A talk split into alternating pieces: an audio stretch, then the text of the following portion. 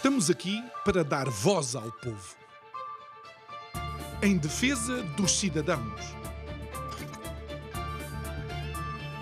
Pela dignidade humana. Todos temos deveres, mas também todos temos direitos. Será que existe justiça? Isto é o povo a falar.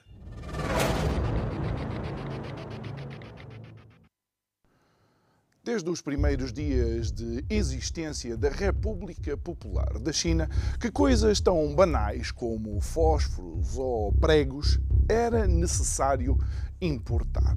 Atualmente, desde a comunicação quântica à inteligência artificial, passando pelo 5G, a China lidera o mundo.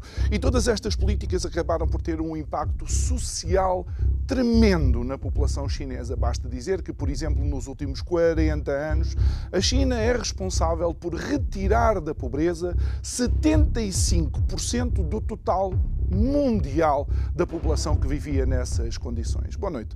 O meu nome é João Nuno Pinto e isto é o Povo a Falar. Estou consigo de segunda a sexta-feira, neste mesmo horário, emissão em simultâneo Curiacos TV e Rádio Vida 97.1. E dezembro, o último mês do ano, é o tema escolhido, aliás, foi o tema escolhido, início do fim.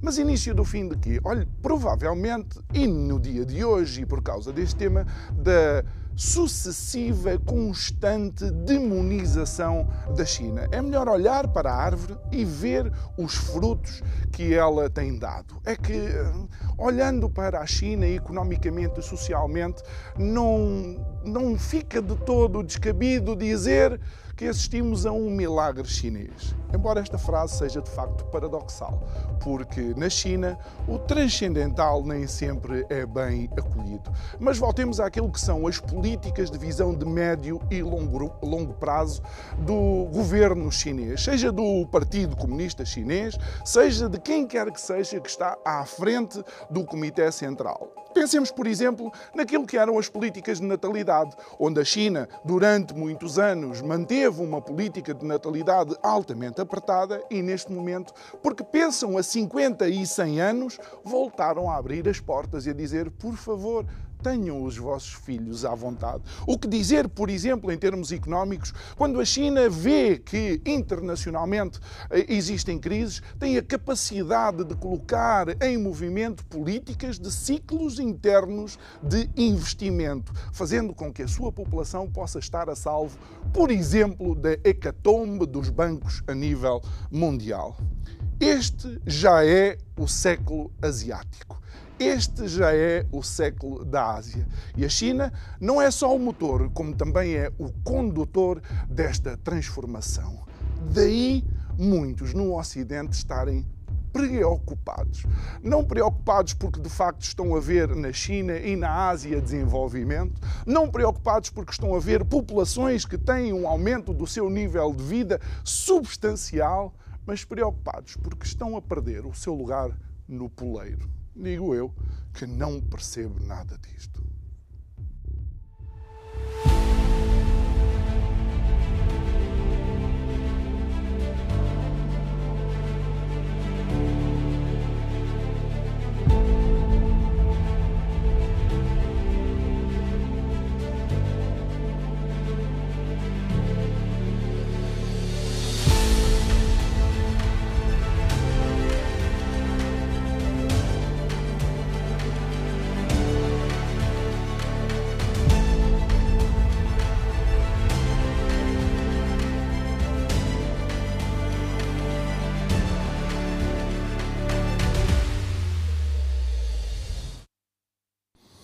E de volta ao uh, nosso estúdio, hoje, 9 de dezembro, quero relembrar também que é o Dia Internacional do Combate uh, à Corrupção, e, e, recordo isto porque é um tema que tem sido uh, permanente aqui no nosso, no nosso programa, através dos convidados que temos tido e não só.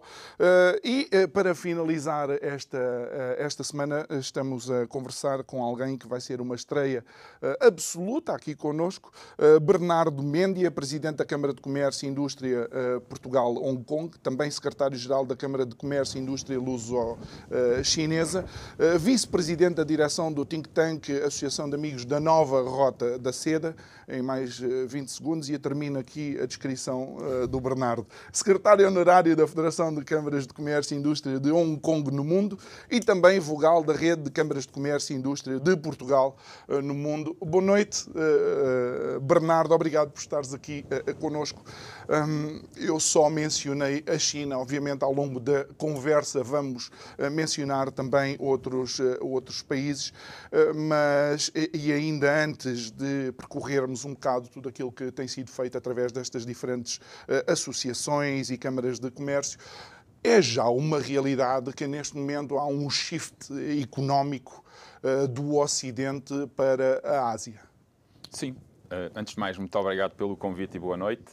Uh, creio que sim, creio que esse shift uh, não tem necessariamente de ser um shift, mas há pelo menos uma partilha. Uh, e, portanto, e acho que isso é que é importante. Um mundo que se calhar era unipolar, se calhar havia quem dissesse também que seria, viria a ser bipolar, eu creio que será multipolar e, portanto, a China seguramente não pretende ocupar o lugar de ninguém, mas, uh, mas, mas, pretende, mas pretende com certeza dar-se ao respeito e, e, assumir um lugar que considera que tem e que é legítimo. Uhum. E, e que, de alguma forma, é uma conquista Uh, ao longo dos anos daquilo que foi uh, o percurso. E, e, é aqui onde, uh, provavelmente, depois, um bocado mais à frente, analisaremos o que é, o que, é que foi a, a, história da transformação, por assim dizer, da, da economia, da economia chinesa. Mas voltando para aquilo que é o teu, o teu trabalho, obviamente, nestas, nestas associações, por assim dizer, aquilo que é importante é construir pontes e aproveitar oportunidades que estes mercados oferecem. Sim, nem mais. Uh, e até na, na, sequência da introdução que fizeste logo no início, que foi muito boa, provocadora como te compete, mas foi, foi realmente muito boa, já me poupa aqui, uh, já me poupa muita coisa que poderia ser eu a dizer. Uh, mas acho que sim, portanto, as câmaras de comércio aquilo que fazem é promover as relações bilaterais económicas entre os países e é isso que, e entre as regiões, dependendo de quais sejam, e, portanto, é isso que nós procuramos fazer. Uh, por um lado, procurar que as trocas comerciais possam aumentar, criar essas oportunidades. Uhum. Portanto, fazemos, organizamos bastantes eventos de networking, fazemos muitas viagens à China, também convidamos delegações a virem cá. Nos últimos três anos, menos, como é natural. Ainda assim, uh, nunca deixei de ir. Fiz, os, fiz os, as quarentenas que, é que estava obrigado. E, e, isso é muito importante, porque faltou-nos durante estes três anos, sem dúvida nenhuma, faltou-nos muito o contacto pessoal. Uh, acho que acho que foi acho que afetou-nos a todos e portanto estamos uh, prontos disponíveis tanto de um lado como do outro lado para reiniciar esses contactos comerciais para, para, para multiplicar o investimento e no fundo para aumentar o bem-estar de todos, porque quanto mais comércio tivermos, maior o nível de bem-estar uh, das sociedades. Uhum. E, e, algo que tu disseste é, é, e que me parece importante é que uh, realmente não existe, uh, daquilo que tu conheces da realidade asiática, nenhuma forma de estar que seja competitividade no sentido de desalojar os outros mas antes de eh, tentar encontrar eh, sinergias que sejam benéficas para todos? Sim, em primeiro lugar, eu acho que isso compete a cada um de nós tentar ser o melhor possível, dar o melhor de nós. Portanto, trabalhar mais, trabalhar com maior produtividade. sem dúvida que a China tem sido um exemplo nesse capítulo. Uh, e, e, quanto muito devemos olhar para nós e procurar uh, não alcançar o lugar dos outros, mas alcançar um lugar melhor para nós próprios. Uhum. E, portanto, uh, é nesse, nesse, nesse sentido acho que temos todos a ganhar se trabalharmos mais, se conseguimos fazer mais comércio. Não sei se fui ao encontro da tua, da tua questão, mas se quiseres. Não, é porque uh, muitas vezes quando nós, quando nós vemos estas relações comerciais uhum. e se analisarmos em termos desportivos, uhum. temos a tendência de olhar para o comércio internacional de nós contra eles. E penso Sim. que seria mais benéfico se pensássemos okay. uhum. a nível de um golfista. O golfista não está a competir uhum. contra os outros golfistas, está a competir contra o seu próprio handicap. Uhum. Ou seja, uhum. na tentativa de sempre melhorar a sua performance. Mais nesse sentido, dizia eu. Sim, e concordo, não posso concordar mais. Acho que, e acho que é isso que cada país deve fazer. Nós não devemos estar uh, a lutar pelo lugar do outro, devemos sim lutar por estar num lugar mais uhum. confortável do que aquele que estamos uh, no momento presente. E, portanto, mais trabalho, mais produtividade, acho que é por aí que devemos todos ir. Bernardo, relativamente àquilo que, uh, que são também as, as atividades destas câmaras de comércio, obviamente vocês têm que criar eventos uhum. para que possa haver troca troca de eh, informação e até conhecimento daquelas que são uh, as oportunidades em cada uhum. mercado. Como é que vocês fazem isso? Se há alguma coisa que vai acontecer já a breve trecho? Sim, nós de facto vivemos muito dos eventos, organizamos eventos em todas estas entidades que, que acabaste de referir, organizamos bastantes eventos. Uh, se fosse a enunciar todos, seria, mas posso dizer que organizamos, se calhar, 3, 4 eventos cada mês, para ter-lhes uma cada ideia. Mês. Cada mês? Sim, sim, sim. sim. Uh, na próxima semana, por acaso, vamos ter um evento, posso aproveitar para convidar quem, quem, quem estiver interessado, uh, que vai ser um, um evento sobre inovação na China. Uh, e que vai ser realizado no escritório de advogados portugueses. Se forem aos nossos websites, este vai ser um evento co-organizado pela Câmara de Comércio e Indústria Luso-Chinesa e a Câmara de Comércio e Indústria Portugal Hong Kong, eh, no, no, num escritório de advogados, da Abreu Advogados, eh, e com eh, o apoio de um escritório de consultoria de Hong Kong. Uhum. E, portanto, eles vão falar online e, e, nós vamos estar cá, vamos ter também a, a intervenção, a intervenção da Alibaba, vamos ter do Bison Bank, portanto, vamos ter, e será sobre inovação. A propósito disso, queria aproveitar para te oferecer também aqui um, um livro muito interessante do muito Pascal Coppens, que também já foi nosso convidado num evento, uh, num evento que tivemos uh, e, que, e que permite precisamente uh, entender. Ele é um grande intérprete uhum. da realidade chinesa e naquilo que diz respeito à inovação. E esse livro permite precisamente perceber como é que os chineses encaram o, o trabalho, como é que, porque é que trabalham tanto e, porque, e a inovação, como é que conseguem chegar a tanta coisa hoje em dia. Muito bem. E, e quando uh, nós falamos do evento que é o China Innovation Summit Portugal, dia 13, uh, 13 de uh, dezembro, Obrigado. portanto é já na próxima, na próxima, na próxima semana, de facto aqui terça-feira, uma um leque de convidados uh, que e realmente o, Manfredi Minutelli do Alibaba Group é o primeiro que me chama assim, uhum. a atenção e já vi que também és tu que abres as hostilidades uh, às 9 horas da, da manhã. Então, abres as hostilidades é uma expressão é uma expressão amigável. Muito bem. Eh, podes-nos, de alguma forma, sabendo que, eh, por exemplo, os portugueses foram os primeiros ocidentais uhum. a chegar ao Japão, não sei se foram à China, mas ao Japão, eh, historicamente, diz que sim. Uhum. Podes-nos, de alguma forma, dar aqui um percurso histórico do que é que têm sido uhum. as relações comerciais entre Portugal, Muito China. Hong uhum. Kong? Muito bem. Então, não podia vir mais a propósito. Eh, também fomos nós os primeiros a chegar à China eh, por via marítima. Foi em 1513, eh, portanto, ainda antes de chegarmos ao Japão. Portanto, foi, foi um percurso e chegámos precisamente a um território que se chama Tamão. portanto, vai fazer 510 anos no próximo ano e esse território Tamão, hoje em dia, é parte do território de Hong Kong. e, portanto, é aí que se inicia o contacto de Portugal eh, com a China. A primeira, a primeira missão que efetivamente eh, do rei de Portugal, eh, formal, oficial, é em 1517, a Guangzhou, também no sul da China. E depois temos, passados, passados 30 anos, iniciamos, iniciamos a nossa presença em Macau, que mantivemos durante quase 500 anos. Essa é uma relação e é algo que nos liga e que, que nos dá uma herança que mais nenhum país, mais nenhum país no mundo tem com a China e que, e que temos a oportunidade de tirar muito proveito, porque eles valorizam também isso. Uhum. Hoje em dia, fazendo aqui um fast forward de 500 anos, em, em, termos de relações diplomáticas com a China, também vai fazer eh, dentro, de, dentro de dois anos, portanto, se foi 79, dentro de dois anos já fará eh, 45 anos de relações. Nós temos realmente uma presença, além da embaixada, eh, temos, eh, eh, temos quatro, eh, quatro cônsulos eh, incluindo o consulado honorário em Hong Kong, mas também temos em, uh, tem, temos em Beijing. em Beijing, em Beijing, claro, temos embaixada, uhum. depois temos em Xangai, em Guangzhou e em Macau. Uhum. E depois temos o consulado honorário em Hong Kong. Uh, e temos também uma presença do, da ICEP muito grande, também com, uh, com quatro representações também.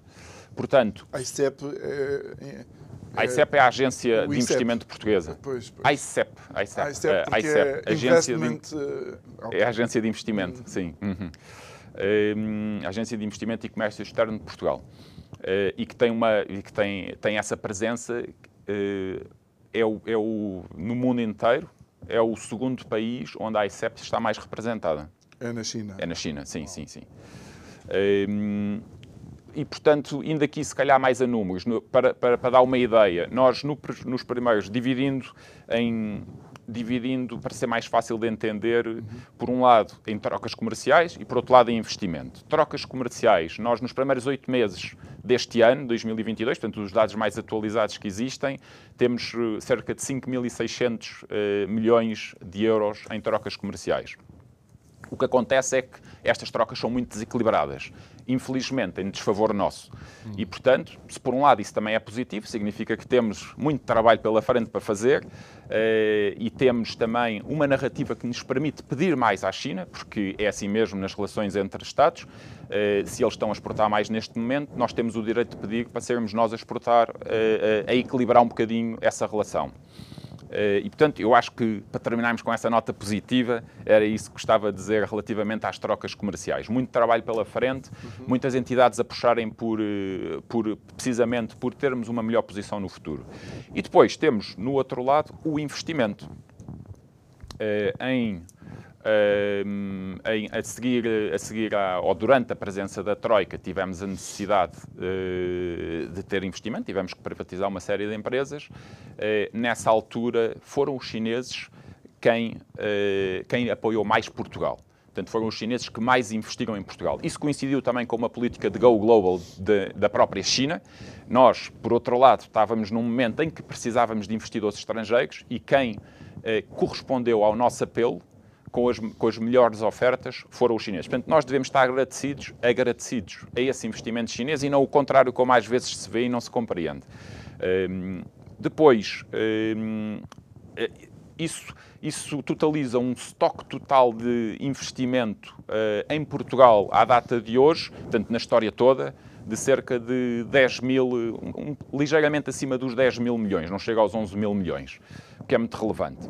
E depois temos o nosso investimento. Temos que perceber aqui também uma coisa, que é estamos a falar de países com escalas completamente claro, diferentes. Estamos a falar de cir... isso que eu ia perguntar a seguir. É? Exatamente. É? Estamos a falar uh, uh, de circunstâncias históricas uhum. e económicas que aconteceram naquela altura também mas uh, também temos Porque, muita margem para crescer. Temos pouco mais de 50 milhões de investimento, claro, comparado com 10 mil milhões. Exatamente, não é nada, uhum. mas, mas, obviamente qualquer empresa uh, em Portugal que pensa em uh, mercados internacionais, globalização, se avançar para a China, tem que avançar a pensar que pode cair uma encomenda que completamente destrói uma empresa no sentido em que não tem capacidade de resposta para uma escala como a escala chinesa. Portanto, eh, o investimento português na China também deve ser um investimento, ou das empresas portuguesas na China, por degraus, faseado, começar por algumas cidades e depois, eventualmente, até fortalecer a sua presença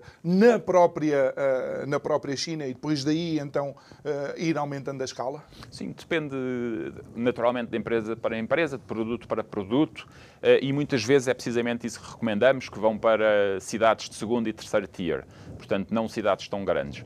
Eh, sem prejuízo disso, os empresários também são criativos claro. e se tiverem encomendas grandes vão comprar à Espanha e, portanto, eh, acho que nenhum empresário tem medo de ter uma encomenda maior do que a sua capacidade. Portanto, eles vão lá chegar. Mas uhum. também não seria inédito empresas ficarem em, em, em graves problemas com, com a incapacidade de responder a determinadas emendas. Pois, mas Deus queira que tínhamos muitos problemas desses.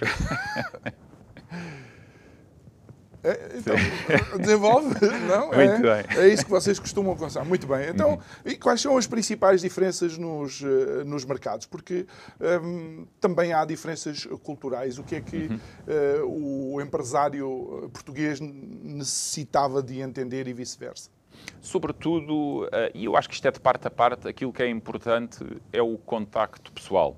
Uh, nesse aspecto, uh, nós portugueses identificamos-nos bastante, até com a forma de fazer negócios dos chineses. Há uma relação muito pessoal que é importante ter. Uh, e por isso as visitas são tão, são tão importantes, as visitas comerciais são tão importantes, a presença nas feiras são muito importantes. Eh, a China tem, eh, tem essa. A China e Hong Kong também eh, é um centro de feiras internacionais muito grande, Guangzhou no Sul também. E, portanto, ir, ir à China, conhecer, criar relação, é meio caminho andado. É claro que depois tem que ter a capacidade, ter o produto, tem que ter a capacidade de serviço, é preciso termos tudo isso. E isto numa ótica daquilo que muitas vezes que é aquilo que nos interessa, que é vender.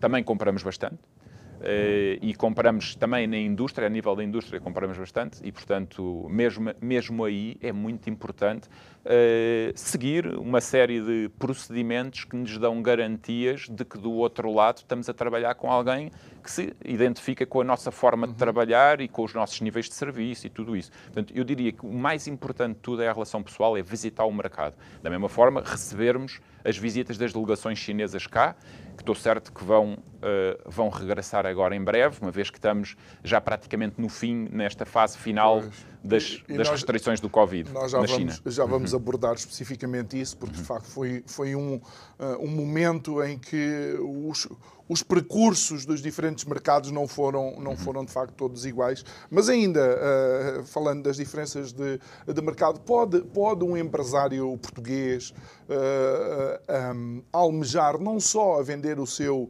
uh, produto nesse, nesse mercado, como também eventualmente a ter lá meios de produção, ou seja, ele próprio depois ter lá uma fábrica que faz aquele produto para o mercado chinês. Sim, sem dúvida. E temos empresas portuguesas que têm lá. Uh, têm lá meios de produção, têm fábricas, portanto, esse foi um. E, e tem a ver com o próprio desenvolvimento da China. A China especializou-se em, precisamente em, em, em, fazer produção de empresas estrangeiras uhum. lá, portanto.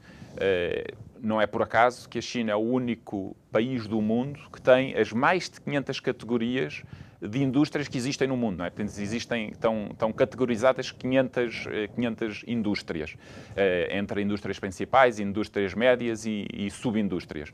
Eh, e a China tem todo, é o único país do mundo que tem capacidade de produzir tudo. E assim sendo, devemos olhar de facto para, para a China e não só para outros parceiros asiáticos como garantia de que eh, podemos ter uh, um pouco uma participação uh, nesta, nesta zona económica tão, tão grande. Mas quando falamos China, falamos China, Hong Kong, mas também há ali outros, outros players que ainda há bocadinho, quando bebemos um café, nós mencionámos e não sei aí qual é o conhecimento que tu tens, países como a Indonésia ou mesmo a própria Índia. Sim, grandes países. A Índia, a Índia uh, deverá ultrapassar eh, em, a, a breve trecho, a nível de população, a própria China. A Indonésia, a Indonésia tem também uma margem enorme. O próprio Japão, eh, embora o Japão também faça aquilo que falámos agora, faz muito outsourcing das produções uhum. para a China, onde tem, onde tem maior capacidade. mas qualquer um desses países, e, e nós também, aquilo que procuram é sinergias com a China. E a China procura o mesmo tipo de sinergias. Uhum. Cada um dá aquilo em que, em que é melhor, em que está especializado e que sabe fazer melhor. E, portanto, é nesse sentido. Acho que temos todos a beneficiar, podemos crescer todos mais. e, portanto, acho que devemos todos almejar isso e procurar essas sinergias. Portanto, uhum. construir, fazer mais, encontrar pontos eh, entre, entre os diferentes povos. Uh, Bruno, relativamente então àquilo que, uh, que eram as, as relações comerciais entre, entre a China e os outros países, entre a Ásia e outros países, uh, no pré no pré-pandemia, por assim dizer, nós estávamos de facto em fase de expansão, não é?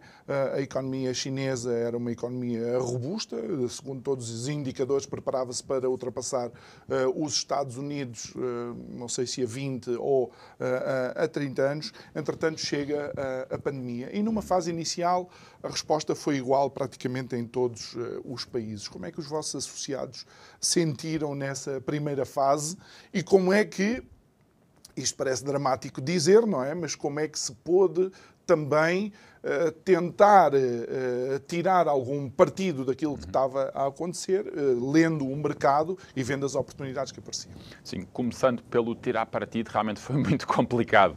Acho que houve muito poucas empresas que conseguiram tirar partido desta situação. com certeza que haverá em indústrias específicas das máscaras e tudo isso, mas em geral realmente foi, foi, foi muito negativo.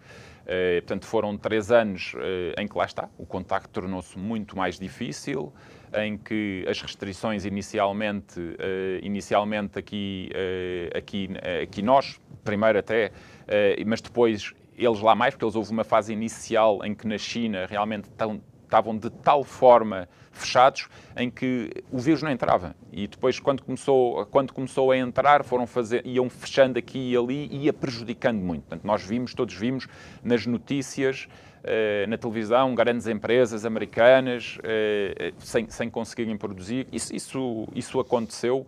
E, e, aquilo que devemos hoje em dia retirar desse processo é perceber o que é que falhou, o que é que pode funcionar melhor de uma próxima vez, rezar para que não aconteça, mas se acontecer, para estarmos melhor, melhor preparados. Portanto, uh, inicialmente foi difícil foi possível criar, eh, com alguma criatividade, foi possível eh, criar formas de contornar. Sem dúvida que os zooms eh, e essas, essas formas de comunicar deram para resolver algumas coisas e até, até ao dia de hoje acabaram por, ser, por ter algum benefício. Eh, mas passou muito tempo e, portanto, o interesse das empresas é, é retomar, é regressar uh, àquilo que acontecia em 2019 e, portanto, retomar, uh, retomar as trocas comerciais e, e o investimento normalmente. E, e, é aqui onde, e fazendo já, portanto, a transição para aquilo que se vive atualmente, vemos, obviamente, os chineses, a classe média chinesa, os empresários chineses, num quase diria num confronto claro, a dizer uh, aos governantes: uh, nós não conseguimos eh, com este tipo de restrições e, e vemos algo que uh, parece inaudito, que foi, de facto, uh, o governo chinês a sentir o pulso da população e entender e a começar a aliviar estas restrições. Primeira pergunta, porquê das restrições são fortes e durante tanto tempo na China? Culturalmente, deverá alguma coisa ter a ver com isso? E segundo, estas manifestações passou logo a ideia de que aqui no Ocidente que eram manifestações pró-democracia e liberdade. Uhum. Sim, relativamente, de facto, é uma questão primeiramente cultural, porque a relação do governo eh, com as pessoas é diferente daquela que nós temos eh, no, no, no, Ocidente. E, portanto, existe como que uma relação, de, eu diria, de, de pai para filhos, em que existe uma responsabilidade, o governo sente essa responsabilidade e o povo também considera que o governo tem essa responsabilidade. Da mesma forma que houve. Eh, é óbvio que as pessoas que, eh, a classe média, sobretudo, que tem já que, que tem os seus que tem os seus trabalhos, os seus negócios e se e, e cada vez que há os confinamentos, cada vez que há se vêem têm dificuldade em continuar, porque é muito tempo, uma coisa é um, dois, três, foi muito tempo, e obviamente que, que, que eles têm dificuldades e manifestaram essas dificuldades. Agora, o que eu acho que devemos assinalar pela positiva é que realmente uh, o governo uh, chinês reagiu reduzindo as restrições. Portanto, funcionou bastante bem, eu diria. Isso é muito positivo. Depois, a outra parte da questão. Uh, tinha a ver que, porque é que no Ocidente a mensagem que passa é sempre a mensagem de que estas manifestações eram pró-democracia. Uhum. Sim, é, é, preciso, é preciso perceber uma coisa. É, o que passa muitas vezes nem sequer tem contraditório. Portanto, que é uma coisa extraordinária e eu, como tenho a experiência e vim ainda domingo, vim, uh, vim de Hong Kong e, portanto, eu, eu realmente consigo ver, consigo falar com as pessoas que lá vivem e consigo perceber o que é que se passa. E, e o que se passa, grande parte das vezes, uh, é que a, a informação que nos chega não é, não é correta. Uh, e, portanto, é preciso também uh, dizer, e claro que compreendemos tudo, as pessoas têm muito trabalho, estão sob muita pressão, se calhar na mesma tem que falar sobre, na, numa hora tem que fazer quatro ou cinco notícias, num falam sobre a seleção nacional, no outro falam nas restrições da China, no outro falam nas inundações, e é claro que não há uma grande profundidade, eh, não há um grande estudo, eh, e muitas vezes é isso que acontece. Passa uma imagem errada, as grandes, eh, as grandes agências de notícias passam, e aquilo é quase um copy-paste penso eu. Uh, relativamente àquilo que, uh, e já vamos a caminho de 2000, uh, 2023, o que é que tu pensas que poderá ser a grande aposta da China e dos mercados asiáticos? Eu acho, que, eu acho e tenho a esperança que a grande aposta seja a abertura total agora no decorrer de 2023 e, portanto, e que seja a retoma das, das trocas comerciais, eh, que seja, eh, a aposta continuará a ser muito na economia verde, com certeza, eh, em, em, em, diminuir a poluição tanto quanto possível, uhum. em fazer o fine-tuning de toda a parte logística também, para que as cadeias funcionem como deve ser, a própria prevenção de pandemias, porque obviamente isto assustou toda a gente, pôs toda a gente eh, pôs, pôs, toda a gente bastante alerta e, portanto, acho que a co cooperação, a colaboração internacional será seguramente também uma prioridade. Eu acho que nós devíamos nos sentar e fazer as contas entre o dar e o haver para realmente entendermos se as respostas que foram, eh, as políticas de resposta a esta à Covid foram de facto as mais benéficas. Vamos, há, quem, há quem comece a achar que realmente houve uma precipitação muito, muito grande e que agora temos aqui uh, vá, problemas para gerir quase durante uma década, porque uh, o, o, o, declínio económico foi, foi bastante. E eu concordo, João. Bastante acentuado. Não concorda? Concordo, ah. claro que concordo.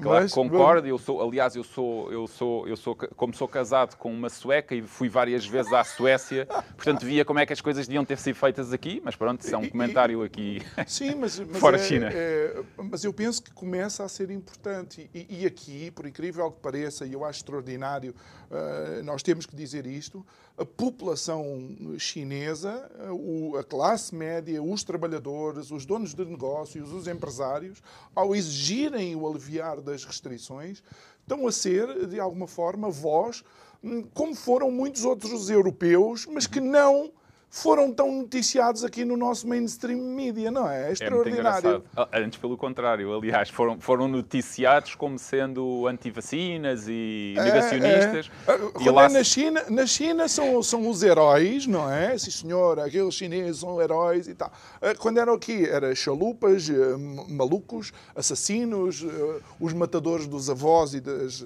Bem, mas. Sim, bem, não, vamos... eu, acho que, eu acho que é por acaso, ainda bem que tocas nisso, porque acho que temos que ter a humildade de olhar olhar e de perceber para melhorar.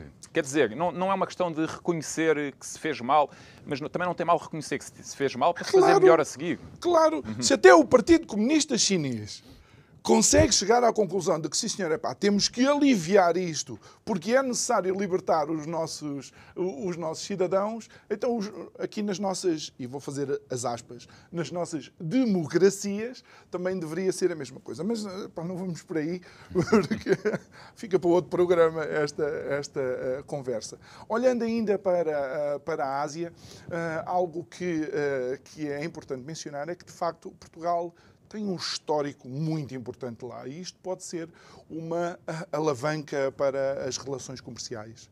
Sem dúvida. E os próximos dois anos serão muito importantes uh, ao nível das relações históricas. Uh, relações históricas e alguns eventos que vão acontecer nos próximos dois anos. Por um lado, aquilo que eu referi no início, que são os 510 anos da relação, que fará, nos próximos, que fará no, próximo, no próximo ano. 510 anos de relação, a chegada através de Hong Kong.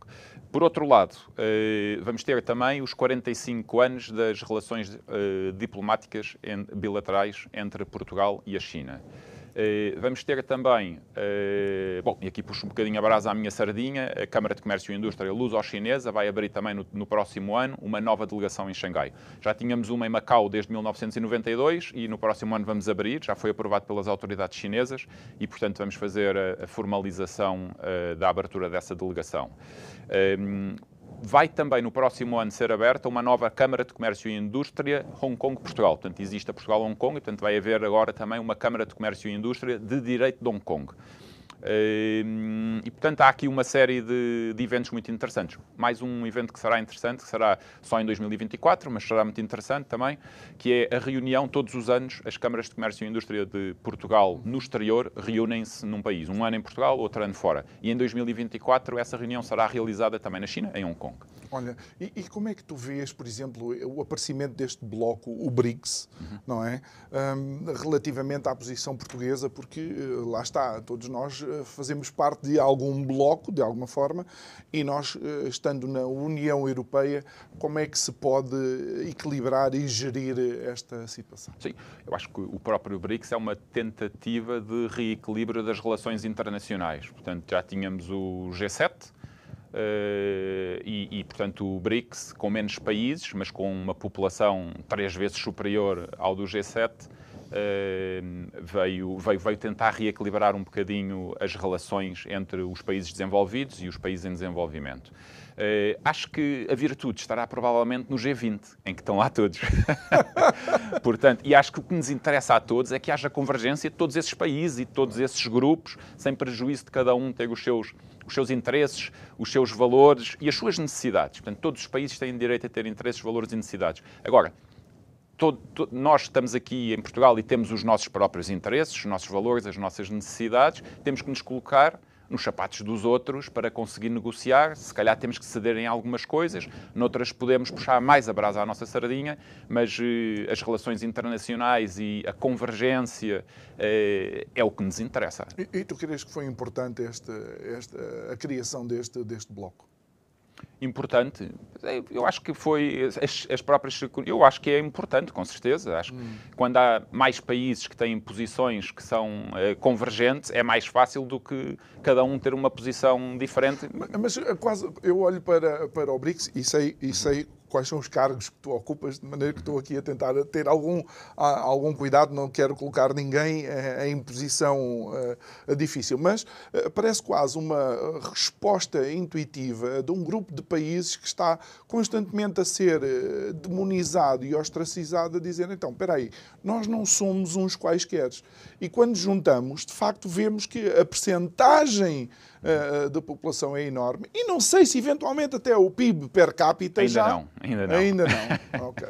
Mas a população, sem dúvida. Estamos a falar, no G7 são menos de mil milhões e no, e no, e no, e no BRIC são mais de 3 mil milhões. Portanto, uh, aí sem dúvida. Só a China e a Índia juntas Pronto. Exatamente. uh, algo, algo que nós não tínhamos aqui uh, uh, mencionado, mas acaba por ser importante, um, um bocado por estar nas, nas notícias. O que, é que, o que é que nós não entendemos ou o que é que nós não conhecemos da China e Taiwan? Bom, China e Taiwan é um bom assunto para levantar aqui. É só para. Sim, sim, sim. A China e Taiwan, eh, tanto é preciso esclarecer uma coisa que muitas vezes que a maior parte das pessoas não sabem. Tanto a China como Taiwan consideram que só existe uma China. Claro. Agora, eh, a diferença poderá estar eh, em que, se calhar, a China, a China acha que a única China que existe está em Pequim e que a outra acha que a única China que existe está em Taiwan. Mas, na realidade, isso é que eu acho que é o mais importante de esclarecer. A China não pretende, não está nos seus, no seu horizonte de atuação invadir Taiwan. Exceto se Taiwan disser que quer ser independente. Mas eu acho que Taiwan nunca o vai dizer. Hum. Eu acho que nunca, isso nunca vai acontecer, não faria sentido. Uh, a China, aquilo que pretende, uh, é aquilo que pretende a, a unificação, a reunificação, uhum. ser só uma China, obviamente, mas com o tempo, não, com, não, não através de uma ação. Aliás, a história da China é, não é uma história de guerras. Eles não são militaristas, não são, não têm. E os próprios, é... as próprias declarações dos políticos chineses, do presidente Xi Jinping, é sempre nesse sentido. Não vai haver qualquer invasão. O, o interessante, o interessante disto é que muitas pessoas não sabem é que Taiwan uh, não são eh, taiwaneses, são chineses, porque aquilo, eh, quem ocupou aquela ilha foi, vá ao lado que perdeu a guerra civil, uhum. Eh, que era liderado pelo Chiang Kai-shek, uhum. e a China continental permitiu que eles ficassem e começassem a desenvolver, a desenvolver ali. Por outro lado, também, uma das, das questões que, que sempre nós colocamos lá tem a ver um pouco com a, a iniciativa privada e porque estamos a falar de alguém que conhece, eu, posso abrir o meu negócio lá, há sempre, tem que se pedir, uh, o governo vai-me dizer, podes abrir negócio disto, não podes abrir negócio daquilo, como é que funciona? Não, não só se pode abrir, como se é muito bem-vindo. Há áreas que são limitadas ao investimento estrangeiro, essa é, aliás, uma das áreas de disputa entre a União Europeia e a China, é que a China nos abra mais áreas para nós investirmos mais lá. Eh, na realidade, isso não vai afetar os nossos pequenos negócios, mas vai afetar os grandes negócios, não é? Das grandes, dos grandes monopólios, das águas, das eletricidades, eh, das armas, isso é em todo o lado, é uhum. proibido e ponto final. Mas uh, há alguns setores que são proibidos, há setores que são permitidos e há setores que são totalmente abertos. Okay? Portanto, uh, isso é, um, é uma negociação política, abrir mais ou abrir menos. Mas, em geral, para as nossas empresas portuguesas que investem lá não há qualquer tipo de restrição. Onde poderá haver restrição é para grandes empresas maiores uhum. e que uhum. trabalham em áreas que o Estado considera que são sensíveis para a sua para a própria soberania nacional. É, é, que, por exemplo, uhum. uma delas, e onde Portugal tem mostrado algum desenvolvimento, tem precisamente a ver com a inovação. Uhum. E a inovação tem a ver com novas tecnologias, tem a ver.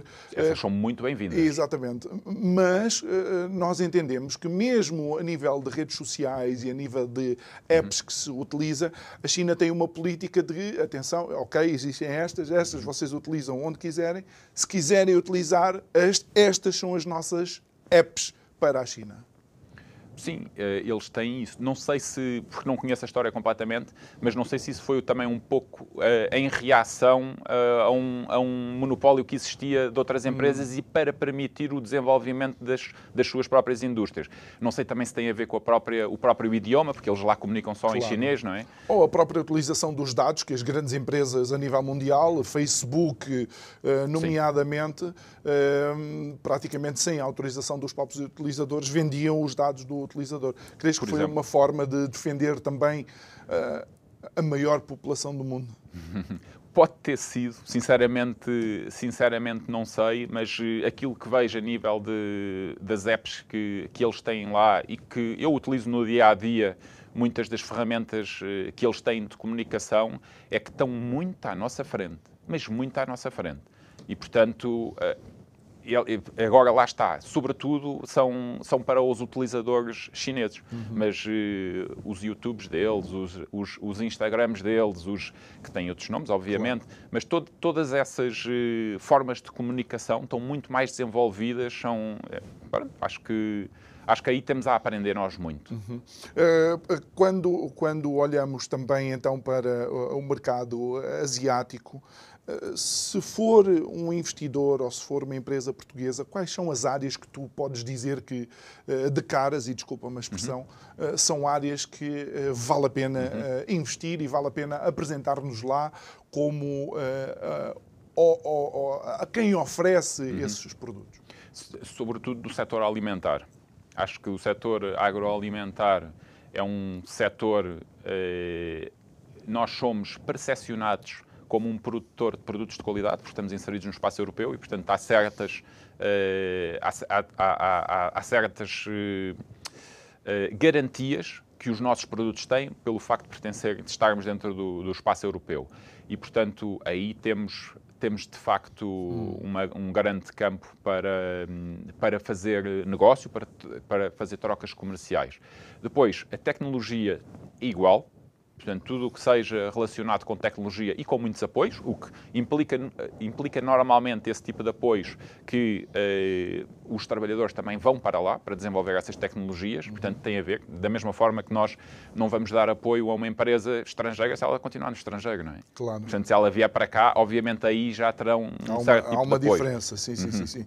E, e é, é verdade ou é mito de que uh, na China o indicador competitivo é único e exclusivamente o preço? Não, é completamente falso. Não é unicamente o preço, é qualidade. O preço tem que estar sempre diretamente relacionado com a qualidade do produto. E se nós estivermos disponíveis para pagar pouco, vamos ter um produto com pouca qualidade. Se estivermos disponíveis para pagar muito, vamos ter o produto com a maior qualidade do mundo. Ou seja, mesmo lá. Mesmo lá, é, sem é porque, dúvida. Uhum. Sabes que se criou ao longo do tempo a ideia de que na China as únicas coisas que se vendem é aquela coisita barata. Isso já foi há muitos anos. Hoje, acho que.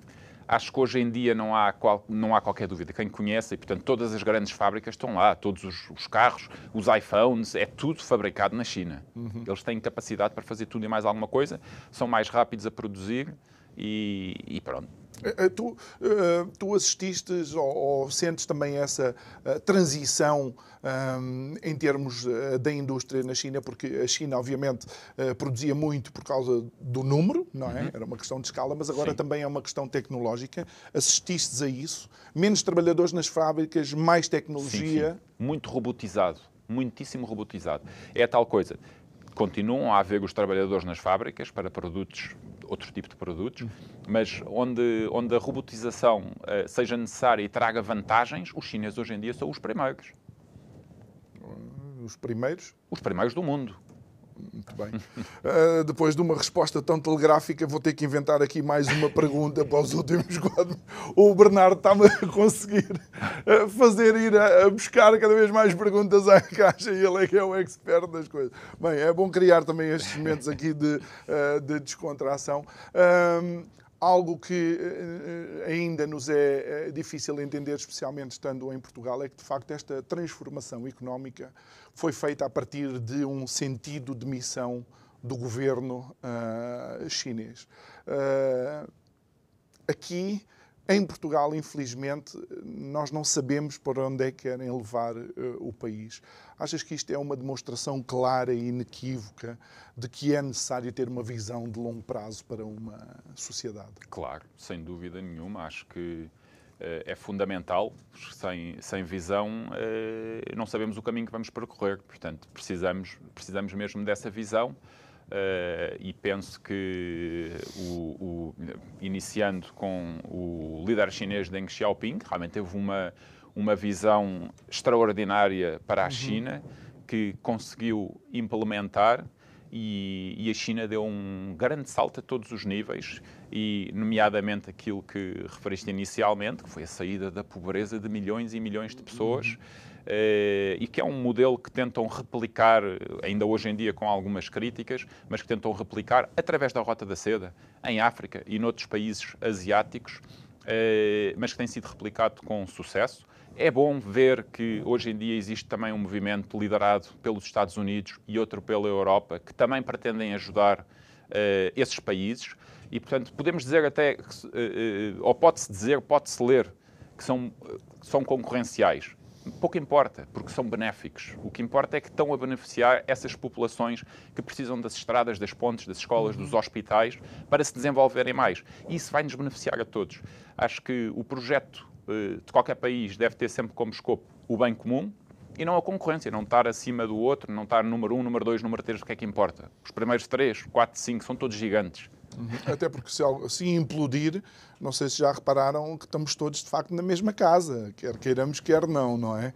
Uh, numa situação de catástrofe, aliás, viu-se como as fronteiras se diluíram agora nesta situação da, da, da pandemia e como foi fácil, de repente, entretanto, toda, todo o mundo estar Sim. a lidar com, e com isso. Não? Relativamente à pandemia, eu acho que a pandemia permitiu-nos permitiu ver uh, uma coisa muito interessante, que foi, uh, imediatamente, uh, os portugueses Uh, enviaram um sem número, eu fui testemunha disso, um sem número de uh, equipamento médico para a China, uhum. quando a pandemia lá chegou, e quando a situação se inverteu e chegou cá, recebemos ofertas que não acabaram. E eu fui testemunha disso. Portanto, acho que isso é que é o mais importante. Os povos estavam completamente alinhados a querer ajudar-se com solidariedade total e acho que é para isso que os nossos líderes têm que olhar e é isso que têm que procurar, Deve sempre com o escopo do bem comum. O nosso futuro. Uh, uhum. Bernardo Mendia, muito obrigado por ter estado aqui connosco nesta sexta-feira que finalizou uh, a semana.